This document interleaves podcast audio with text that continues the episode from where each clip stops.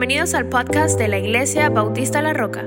Esperamos que sea de bendición para tu vida. Como nada que fuese útil, he rehuido de anunciaros y enseñaros públicamente y por las casas. A pesar de, a pesar de los problemas, a pesar de haber sido rechazado, Pablo aprendió a abrazar, Pablo aprendió a hablar las buenas nuevas, pero sobre todo en ningún momento Pablo se enfrió y dejó de asistir y empezó a actuar diferente. Cuando alguien actuaba diferente con él, Pablo dice, lo más importante en una iglesia, en un cristiano, es la humildad. Primera de Pedro 5 del 5 al 6 también nos exhorta a la humildad. Aquí tengo jóvenes el día de hoy. No, lo que de verdad. Muy bien, gracias. Gracias por levantar las manos. Allí están algún grupito. Cuidado, los estoy viendo. Jóvenes, jóvenes, ¿quieren saber, quieren saber cuál es la voluntad de Dios para sus vidas?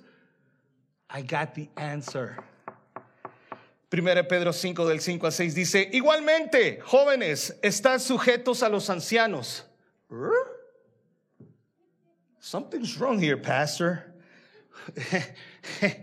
Aquí hay un problema, pastor. Jóvenes están sujetos a, las, a, los ancianos. Primera exigencia. Segunda exigencia. Y todos, incluyendo los más mayores, y todos sumisos unos a otros, revestidos de humildad. Si usted, si el primer punto, si la primera exigencia no aplica por usted, porque ya pasó los 35, 40, 45 probablemente, esto aplica para usted. Usted también tiene que someterse. Gracias por esos dos amenes. ¿No le gusta? Pide un apoyo con el Señor, pero no conmigo. Segundo, Dios, porque Dios resiste a los soberbios y da gracia a los humildes. Aquí viene la tercera. Humillaos pues bajo la poderosa mano de Dios para que Él os exalte cuando fuere tiempo. La verdadera humildad es aquella opinión que en concepto o su concepto de usted mismo no es más alto que el suyo propio. ¿Qué quiero decir con esto? ¿O qué quiere decir realmente el autor? Es de que en ningún momento usted debe de pensar que su vecino, que la persona que está al lado, la que está al frente, la que está atrás, es menos importante que usted. Aquí empieza el verdadero evangelio. Aquí empieza el soy cristiano. ¿Qué importa que tenga 50 años de ser cristiano si no he aprendido todavía a ser humilde? ¿Qué importa que sea salvadoreño si no he aprendido a ser humilde?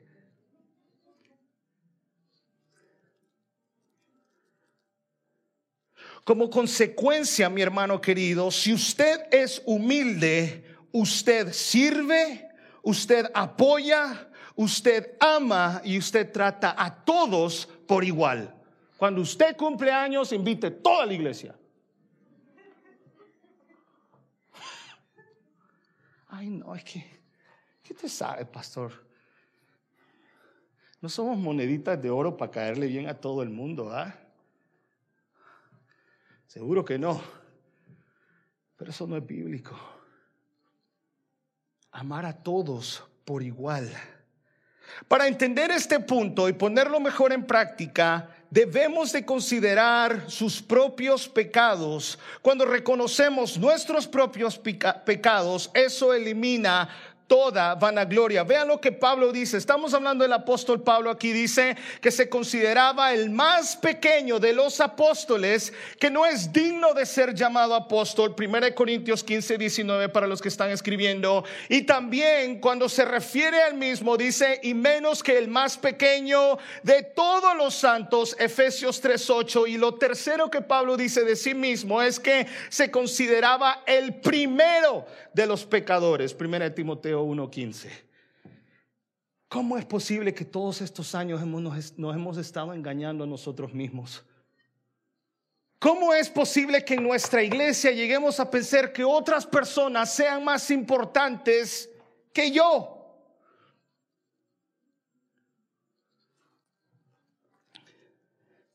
Siempre humildes y amables, pacientes, tolerantes. Ojo, no dice hipócrita.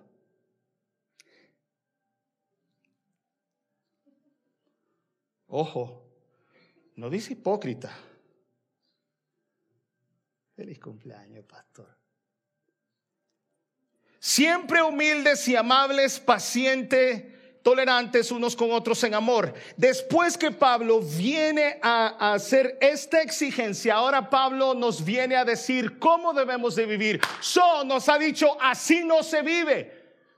¿Cómo que no tengo que decirle a los jóvenes cómo? No, no, no, claro que sí. En la Biblia hay un material precioso que se llama The Do's and the Don'ts of the Bible. Le enseñamos a nuestros jóvenes, no, papito bello, así no se hacen las cosas. Te voy a enseñar cómo se hacen y eso es lo que Pablo está haciendo aquí. Ustedes han vivido de esa manera por muchos años, haciendo las cosas por interés o propio interés. Ustedes están haciendo las cosas porque si no el pastor me llama o me regaña esa no es la manera de cómo servir al Señor. Esa no es la manera de cómo nosotros debemos de vivir, sino que ahora Pablo se mueve a darnos el ejemplo perfecto de cómo el cristiano, de cómo la iglesia debe de comportarse. Aquí es donde Pablo dice, no mirando cada uno por lo suyo propio. Pablo está finalizando el pensamiento mientras ponemos de lado nuestras ambiciones egoístas, nuestra vanagloria y nuestras tendencias de pensar que somos la última Coca-Cola del desierto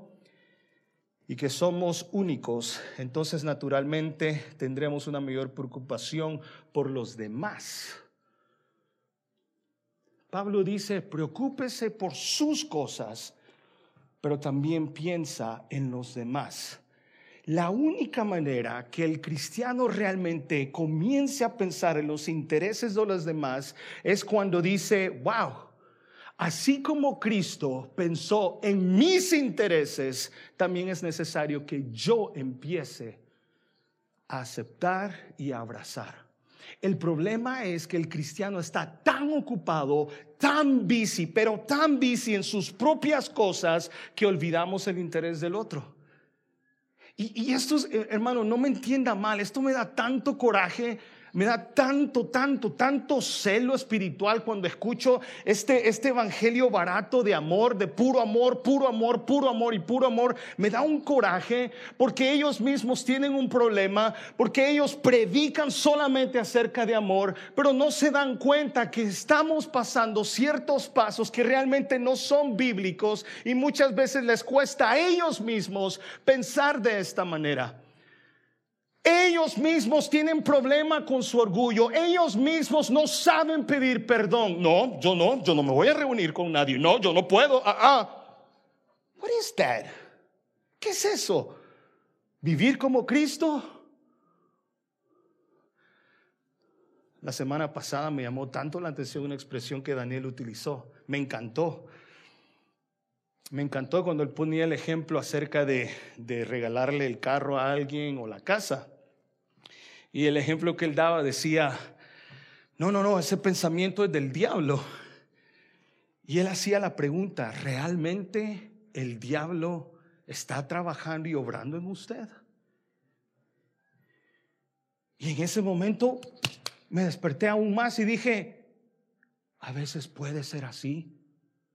A veces somos más dominados por un concepto satánico que el mismo concepto de la Biblia. ¿Por qué le digo esto, mi hermano querido? Porque la Biblia nos dice que usted y yo tenemos que ser tan humildes de pensar en todas, en todas las personas y en sus necesidades. ¿Qué necesidad tiene su hermano? ¿Cuándo fue la última vez que usted llamó a su hermano y le dijo, ¿te puedo servir en algo? What do you need? How can I help you? How can I serve you? Es que nadie conoce mi situación, pastor. Yo estoy más amolado que usted. Perdónenme el salvadoreño. O sea, yo, estoy más destruido o, o fregado, ¿verdad? Alex 1.16. Usted no está como yo, claro que no. ¿Usted está, usted está bien nutrido, pastor. Claro que sí. Pero eso no es lo que la Biblia me enseña. La Biblia no le está diciendo cuál debe de ser su posición social. La Biblia que me manda es a pensar en los intereses también de mi hermano. Lo otro también, dice Pablo, sino cada cual también por lo de otros. Esto exige, mi querido hermanos, que los creyentes se gocen con los que se gozan y lloran con los que lloran. Vaya conmigo, por favor, a Romanos 15, o bueno, solamente escríbalo, se lo voy a leer yo. ¿Cómo yo sé? ¿Cómo yo sé o cómo yo pongo en práctica esta situación? Déjeme darle por lo menos tres ejemplos. Diga amén, por favor. Amén, eso es todo. Romanos 15, 12 del 15 al 19 dice, alégrense con los que están alegres. ¿Eh? Qué bonito, ¿no? Oye, qué bonito tu carro. Uh, ¿Esta es tu casa? Uy, gloria a Dios. Wow. Oye, qué niño más bonito, precioso, qué bueno que se parece a su mamá. Cósese con aquellos que, se, que están alegres. Cósese. Yo sé que en esta iglesia eso hay. Yo les digo a todos los hermanos cuando consiguen un carro nuevo, yo les digo, mire, su bendición, su alegría es mi bendición. Su bendición es mi bendición. Que me lo preste otra cosa. Sigue diciendo, Lloren con los que lloran. Lloren con los que lloran. Esto es el Evangelio. Ojo. This is Christianity 101. This is exactly Christianity. ¿Quieres saber cómo debe de vivir su vida? Aquí está. Llore con los que lloran. Le animo la próxima vez que usted sepa que a alguien le van a operar, tome el día libre y vaya a la operación. Le animo que la próxima vez usted o esta semana llame por lo menos a dos o tres hermanos y le lleve por lo menos una leche. Le animo a que le dé a alguien 10 dólares y le diga, toma, aquí está para un galón de gasolina. Sí, porque, sí, porque hoy en día usted sabe. Cómprese una bicicleta. Llore con los que lloran vivan en armonía los unos con los otros. ¿Ah? Oh, mi hermano, cómo sueño yo vivir esa iglesia primitiva. Todos comían juntos. Se peleaban por estar juntos. Se animaban unos con otros. Se amaban, se abrazaban, comían chicharrones juntos. Pasaban juntos. Y si habían pequeñas diferencias, las arreglaban allí. Ah, yo te amo, vente, papá. No había problema. No sean arrogantes, sino háganse solidarios con los humildes. No se crean los únicos que saben. No paguen a nadie mal por mal. Procuren hacer lo bueno delante de todos si es posible, en cuanto dependa de ustedes, vivan en paz con todos. No tomen venganza, hermanos míos. Este, esta parte no la quería leer porque entonces algunos se van a colgar de aquí. Dice, no tomen venganza, hermanos míos, sino dejen el castigo en las manos de Dios, porque escrito está, mía es la venganza, yo pagaré, dice el Señor. El otro día le le decía esto a una hermana y se echaba a reír. Me dice, pastor, usted qué chistoso, ¿de dónde sacó eso?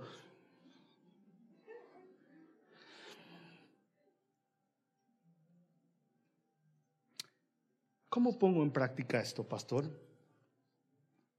¿Cómo usted pone en práctica esto? Bueno, Romanos 14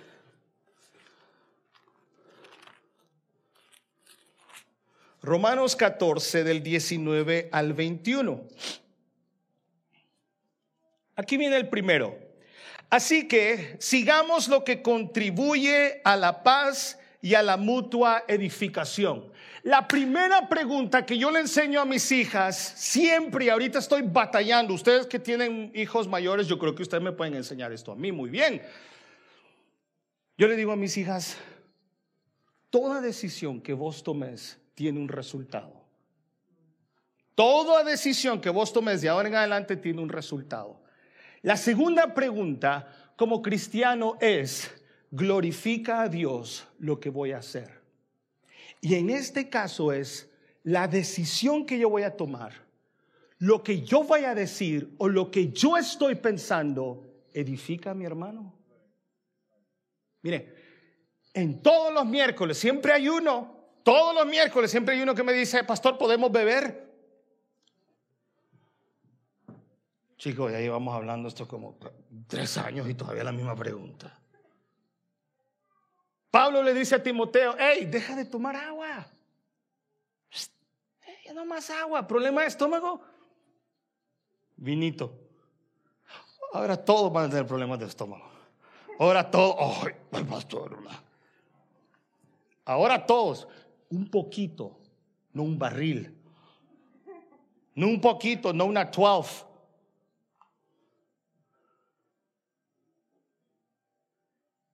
Quizá, quizá, quizá, quizá no es malo. Una cervecita fría, con sal, con limoncito. Hay unos que ya están sacando la lengua. Quizá no. Pero la pregunta sería, si alguien lo ve, ¿sería de edificación o sería para destrucción. Y eso es lo que la Biblia me está diciendo. Si hay un pelo en la comida y no es de edificación, no coma. Lo digo por experiencia propia. Un día esto le cuento la situación. Sigue diciendo, sigamos lo que contribuye a la paz y a la mutua edificación. No, no, no, a Héctor no le gusta eso. No, no, no lo voy a hacer. A él no le gusta. ¿Qué importa lo que piense Héctor? Quizás no importa lo que piense Héctor, pero me importa lo que Dios piensa. Dos, no destruyas la obra de Dios por causa de la comida. De todas las cosas a la verdad son limpias, pero es malo que el hombre haga tropezar a otros con lo que come. Coma. Si al hermano le es pecado escuchar una rolita de José José, no la ponga no la ponga. Hay gente que batalla con el alcohol y hay gente que ha batallado incluso con la música secular. No lo haga. No lo haga. Pero es que no lo haga. Eso es lo primero. El segundo lo podemos ver en, siempre ahí en Romanos 14, 14, 19 al 21. Ah, bueno, ese ya se lo dije, perdón. ¿Qué le di el primero? Ah, no, vámonos entonces al Romanos 15.1. Ahí está, perdón. El 15.1 dice así, así que los que somos fuertes, así como yo, créame, esto es músculo. En reposo, pero es músculo. Así que los que somos fuertes debemos soportar las flaquezas de los débiles y no agradarnos a nosotros mismos. ¿Qué hago? ¿Cuándo fue la última vez que usted cargó con la flaqueza de alguien? ¿Cuándo? ¿Cuándo? ¿Estamos muy ocupados en nosotros mismos? Are we too selfish? Y mire que algunos son bien flaquitos y necesitan bastante. Pero son los pequeños. Y así de igual manera Dios les ama. Gálatas 2, 6, 2, no lo vamos a buscar nada más, escríbalo. Dice que nosotros llevemos, tenemos que llevar las cargas de los otros, dice, y así cumplen la ley de Cristo, que es amar a tu prójimo. Hay ciertas personas que pueden vivir solitas, fuera de la congregación. Gloria a Dios. Manténgase. That's your business. Pero la Biblia no nos enseña eso. La Biblia dice que nos necesitamos uno del otro. Y hay gente que vive amargada de eso. There's people that live bitter. They're so bitter that they think they don't need the church. They think they don't need somebody else. That's because you're bitter. Hay personas que dicen, yo la iglesia no necesito. Yo necesito. Gente amargada. La Biblia me enseña a mí, la Biblia me enseña a mí que todo cristiano necesita del cuerpo de Cristo. Todos.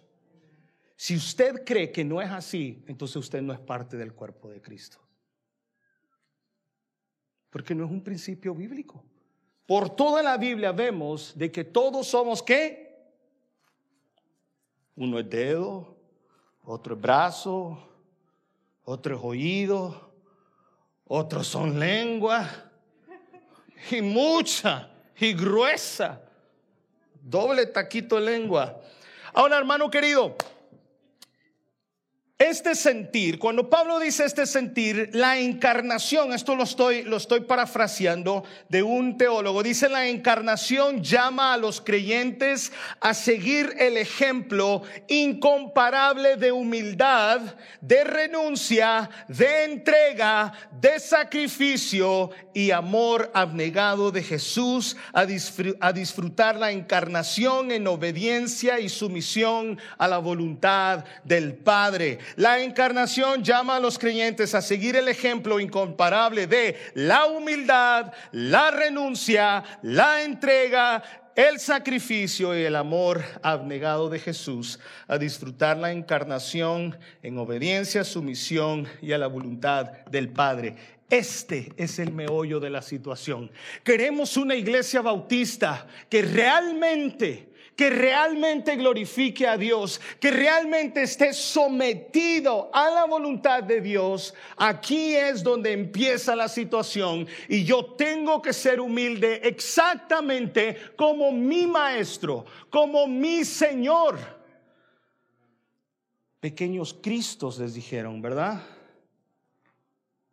Pequeños Cristos, los cristianos dijeron en aquel tiempo, actuaban como Jesús querían vivir como Jesús, imitaban a Jesús.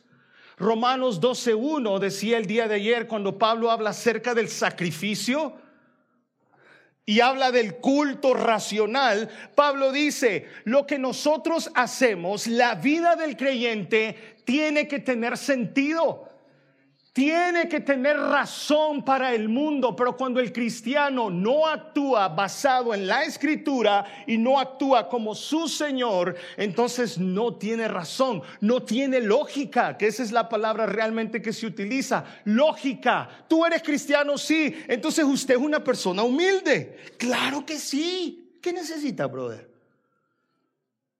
¿Tú eres cristiano? Sí. Ah, entonces ¿Tú vives y piensas como tu maestro? Claro que sí. ¿Por qué? Porque ese es mi maestro y porque ese es mi Señor. Mientras tanto, mientras usted no viva de esa manera, tu vida no tiene sentido para el mundo. Tú no eres sal. You're a candy. You're a, a simple cheap candy. ¿Y sabe por qué? La sal da sabor. Pero también si usted se echa un poquito de sal, lo van a escupir. cristiano. Y eso es lo que el mundo nos está haciendo hoy en día. Pero me preocupa cuando el cristiano se puede encajar muy bien con el mundo. Me preocupa mucho cuando sus mejores amigos son no creyentes porque ellos le entienden mejor. Me preocupa cuando una persona que ama tanto al LGBT es su mejor amigo. That's my best friend. I don't get it. I don't get it. That's not what the Bible is saying. I don't get it. Y no me entienda mal, por favor. Por favor, déjenlos entrar. Por favor, permita que se sienten acá. Pero que no me vengan a esforzar a querer vivir y aceptar su manera y su estilo de vida. Ni por favor me, vengas a obligar a que tenga que adoctrinar a mis hijos de esa manera. La Biblia nos exhorta, mi querido hermano, en cuanto a la verdadera unidad de la iglesia, está en la verdadera humildad. Primera de Juan 2.6 dice, el que afirma que permanece en él debe vivir como él vivió. Oh, oh my gosh, really? Yes, really. ¿Cómo, cómo fue? El que afirma que permanece en él, todos permanecemos en él. Gloria a Dios. Debe vivir como él vivió. But he was crucified. Yes, they're going to crucify you. Pero a él lo cachetearon, te van a cachetear. Pero a él lo escupieron, te van a escupir. Pero a él lo detestaban, te van a detestar. Si no, te doy chance para que vengas a predicar un domingo y vas a ver.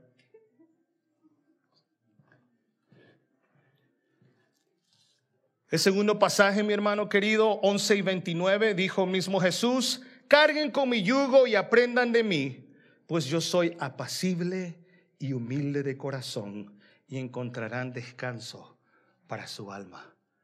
¿Cuántos de nosotros necesitamos descanso para nuestra alma? pastor, usted sabe que yo soy un guerrillero. Usted sabe cómo yo soy. Si usted es tóxico, sí lo sé. Jesús no era así. He was not a toxic person. He was toxic to the others, but he was not a toxic person. So why do I have to become a toxic person?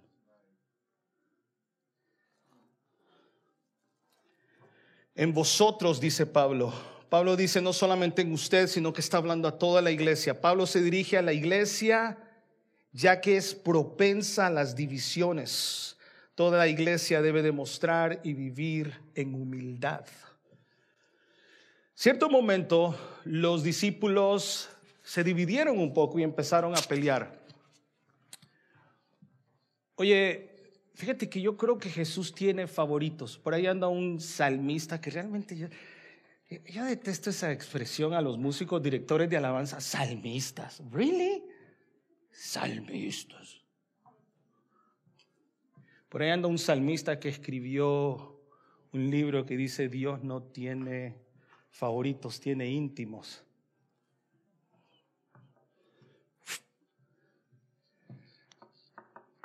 Y los discípulos cayeron en ese problemita. Dijeron, oye, ¿quién es mayor? ¿Quién es más importante? ¿Tú o yo? Y empezaron a dividir, no, no, que yo, yo soy Juan, el discípulo amado. No, no, no, yo. Y se empiezan a dividir en ese punto. No, es que tú, Juan, tú no te has vacunado. No, no, no, no, yo, yo sí. Y Judas dijo, sí, hasta la tercera me puse ya, no mentira, bro.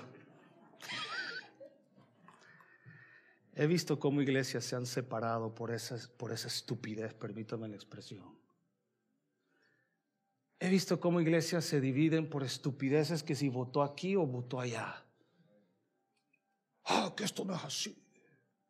Que es culpa de fulano de tal que la gasolina está a 5 dólares. Que es cierto, pero bueno. Nos estamos dividiendo por estupideces. Nos estamos dividiendo porque usted póngale y llena el espacio. Perdón, no pretendo hablar de, no hable de, política, ¿verdad? Please. Jesús, al escuchar esto, Jesús les recuerda una cosa en Juan 13, el 13 al 17. Qué bueno que no está mi esposa, porque siempre me regaña cada vez que hago chistes así. Dice, you gotta stop. People are not gonna like you. And I said, more?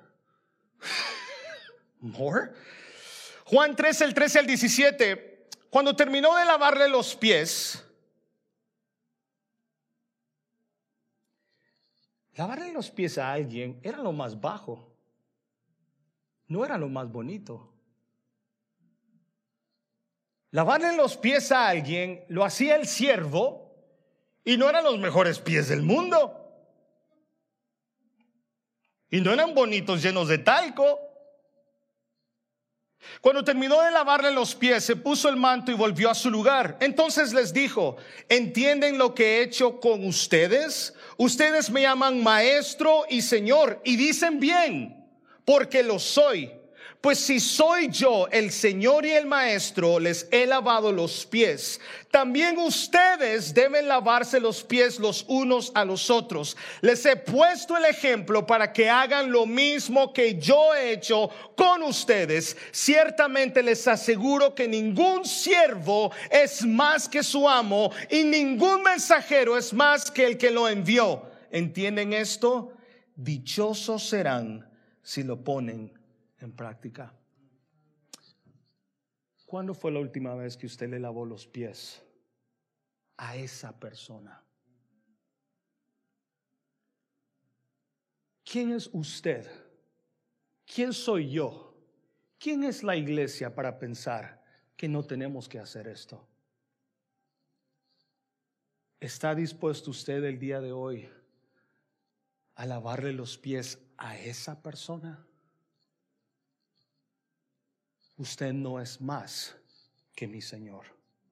Yo no soy más que mi Señor. Estoy llamado a lavar los pies de cada uno de ustedes. Y mire que yo he visto a algunos de ustedes en chanclas.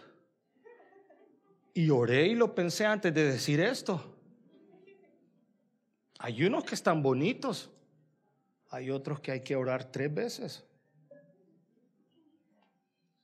¿Quién soy yo? ¿Quién es usted para creer que usted no lo tiene que hacer?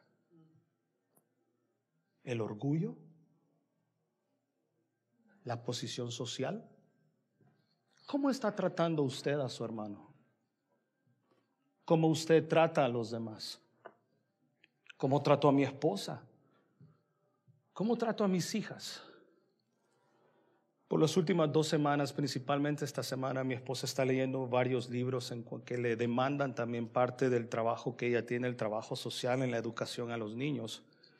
Y un libro que ella está leyendo mucho, que creo que hay otras parejas que lo están leyendo, le voy a ser muy sincero, ya casi terminó.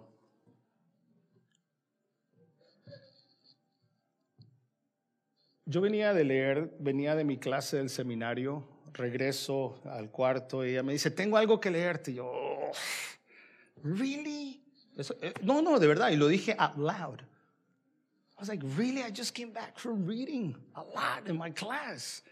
No, no, you got to hear this. I was like, but you got to hear it. I was like, okay. Si me lo vas a decir de esa manera, okay. Me leyó como 15 páginas acerca de la gracia y la educación a nuestros hijos. Y hay un punto en que yo he empezado con las personas que, las parejas que he casado en las clases prematrimoniales. Yo les digo a ellas siempre, a él o a ella, le digo, ¿estás lista para casarte con un pecador o estás listo para, para eh, casarte con una pecadora? Y allí la, la situación cambia. Y toda la semana escuché acerca de la gracia lo que me leía mi esposa tenía que ver con la gracia hacia mis hijas. No olvidando de que yo soy pecador y que Dios me trata de una manera diferente a como yo debo de tratar a mis hijos. El problema que el pastor tiene es que se le olvida que un día él era peor que sus hijas. Lo que se le olvida al pastor y al, padre, no, no, sea, no padre, ¿verdad? De, no de cura, sino padre como as a father es de que Alex Rodríguez sigue siendo pecador y necesito de la gracia de Dios. Y usted y yo estamos llamados a lavarle los pies a ese pecador. Pero usted también no deja de ser pecador y necesitamos de la gracia de Dios. Romanos 1 al 3, agrade a su prójimo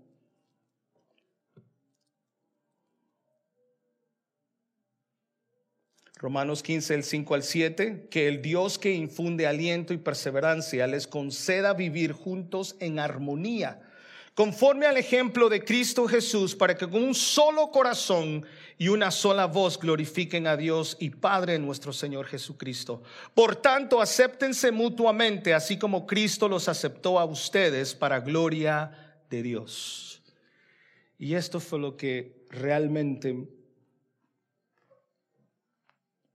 quebrantó mi corazón en la tarde cuando escuchaba, les escuchaba a ustedes cantar. Qué hermoso. Yo trabajé por mucho tiempo como director de alabanza, como estas dos personas aquí y otros de ustedes. En algún momento tuvimos una banda bonita, bonita, ¿sí o no, Mite? Él viajó con nosotros más de alguna vez, viajamos a Georgia, viajamos a Carolina del Sur, por todo Wilmington que ah, no solo voy a ser famoso. Y una vez recuerdo que fuimos a Carolina del Sur. Carolina del Sur fue donde no pudieron entrar muchas personas. Eran como 500 personas y otras se quedaron afuera, para que vea.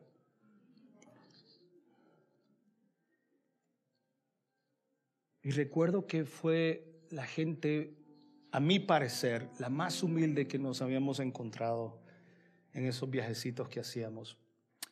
Y recuerdo que escuchaba a la gente cantar a una sola voz.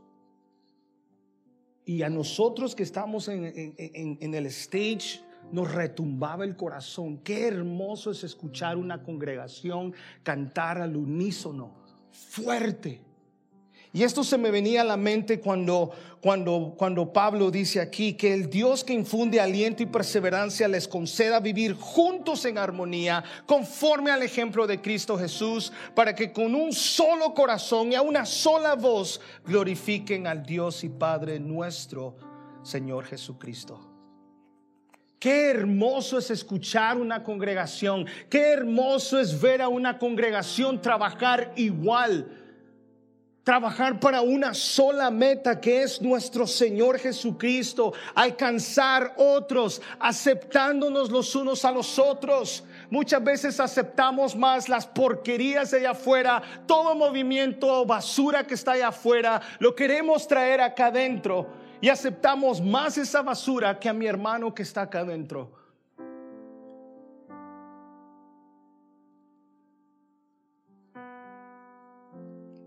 ¿Qué escuchan nuestros hijos acerca de la iglesia? Hay ciertos niños, a mí me encantan los niños, pero hay unos que son medios... No hay problema. Y a veces digo, pues, ¿qué oirán de mí? ¿Qué habla o cómo se expresa usted de sus hermanos enfrente de sus hijos? Qué hermoso es una vez más levantar las manos y cantarle al Señor. Pero qué triste es que a una voz podemos cantar, puesto nuestros corazones están divididos. Déjeme decirle, mi querido hermano, que si esta tarde su corazón está lleno de orgullo, de ira, de amargura, su adoración y tu oración, lo más seguro es que no ha pasado del techo. Y no estoy seguro si yo quiero que una persona así ore por mí.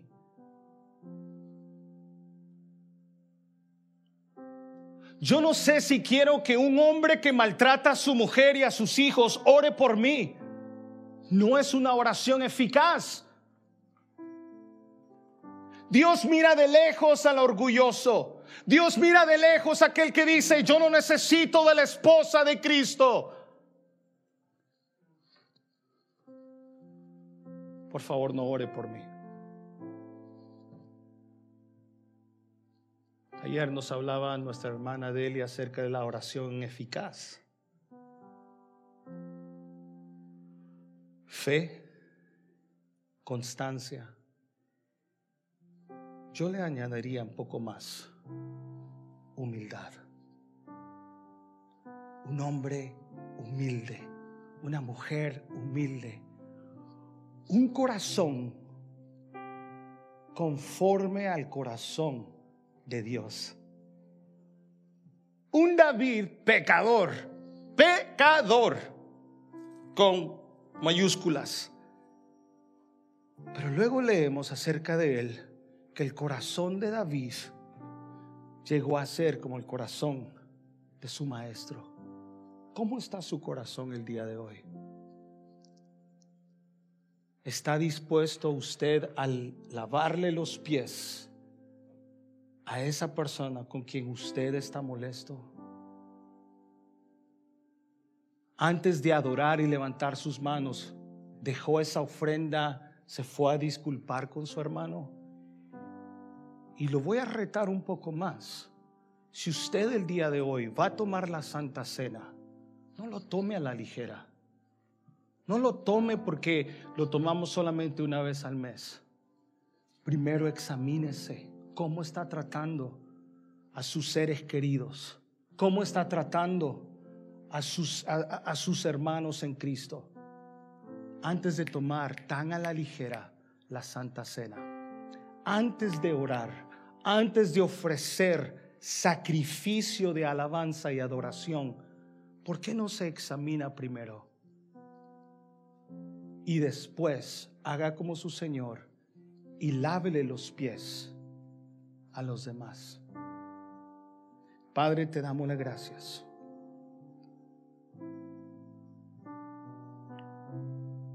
Señor, primeramente queremos pedirte perdón.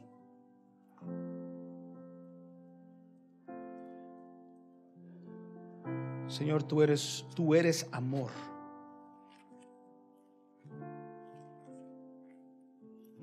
Pero también tu palabra nos enseña que eres fuego consumidor.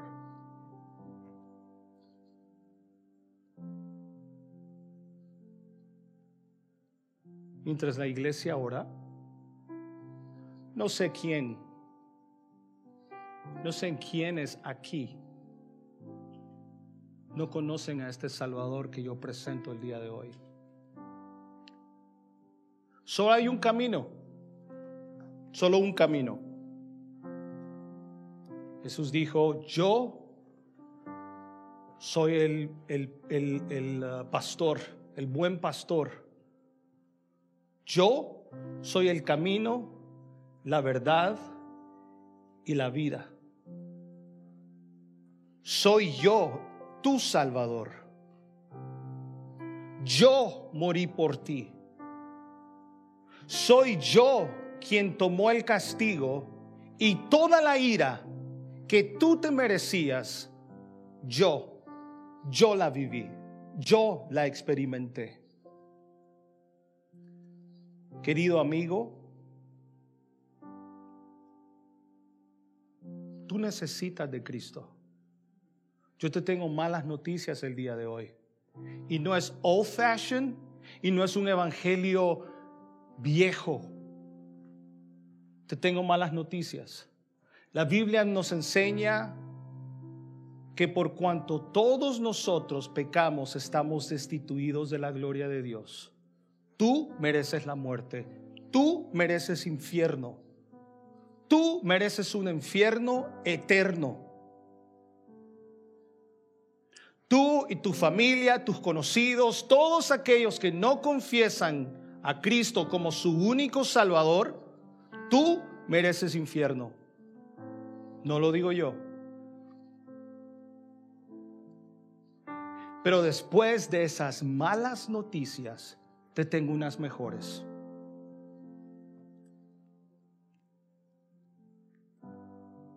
Que el mejor regalo que tú puedes recibir en tu vida es el reconocer que Cristo Jesús murió en la cruz por ti y por mí.